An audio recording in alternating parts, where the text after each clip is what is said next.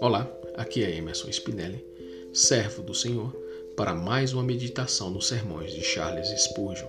O tema de hoje é: E disse: Assim diz o Senhor: Fazei neste vale muitas covas, porque assim diz o Senhor: Não vereis vento e não vereis chuva.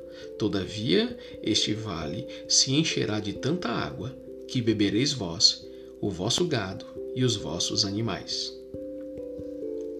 Os exércitos dos três reis estavam sedentos pela falta de água. Deus estava prestes a enviá-la. E com essas palavras, o profeta anunciou a bênção que viria. Aqui está um exemplo do desamparo humano.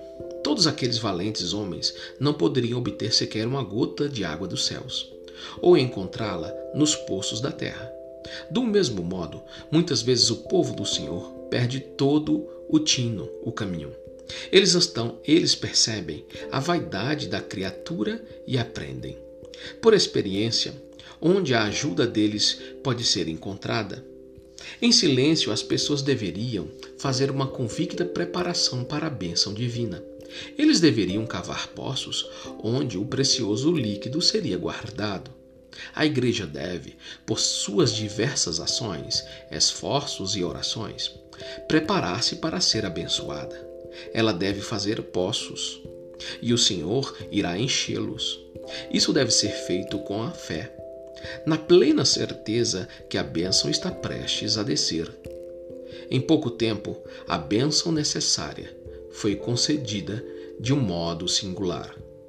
Não foi como no caso de Elias, em que a chuva verteu das nuvens, mas de uma forma silenciosa e misteriosa os poços foram cheios. O Senhor tem seus próprios meios soberanos de agir.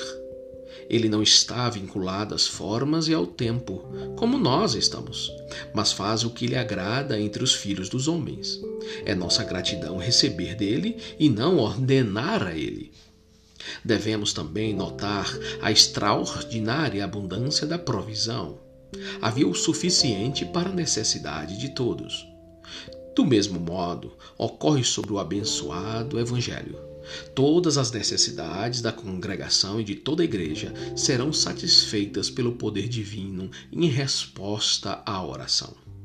E acima de tudo isso, a vitória será rapidamente concedida ao exército do Senhor. O que estou fazendo por Jesus? Que poços estou cavando? Ó oh, Senhor, faça-me pronto para receber a bênção que tu estás tão disposto a conceder. Aqui se finda o sermão. Quando o Senhor envia a palavra dele ao teu povo, com certeza se cumprirá segundo o que ele ordenou. O mundo, as circunstâncias não são capazes de determinar o que Deus fará. Porque, por mais que as circunstâncias sejam adversas, aquilo que Deus falou que Ele vai fazer, assim será feito.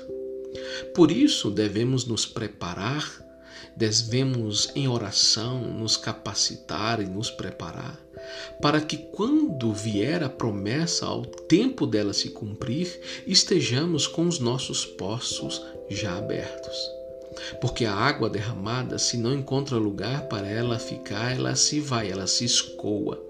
Então as nossas orações e a nossa preparação deve ser feita de maneira que nos estejamos preparados para quando ele derramar das águas deles, nós possamos ser como rios, como fontes que constantemente irão jorrar desta água.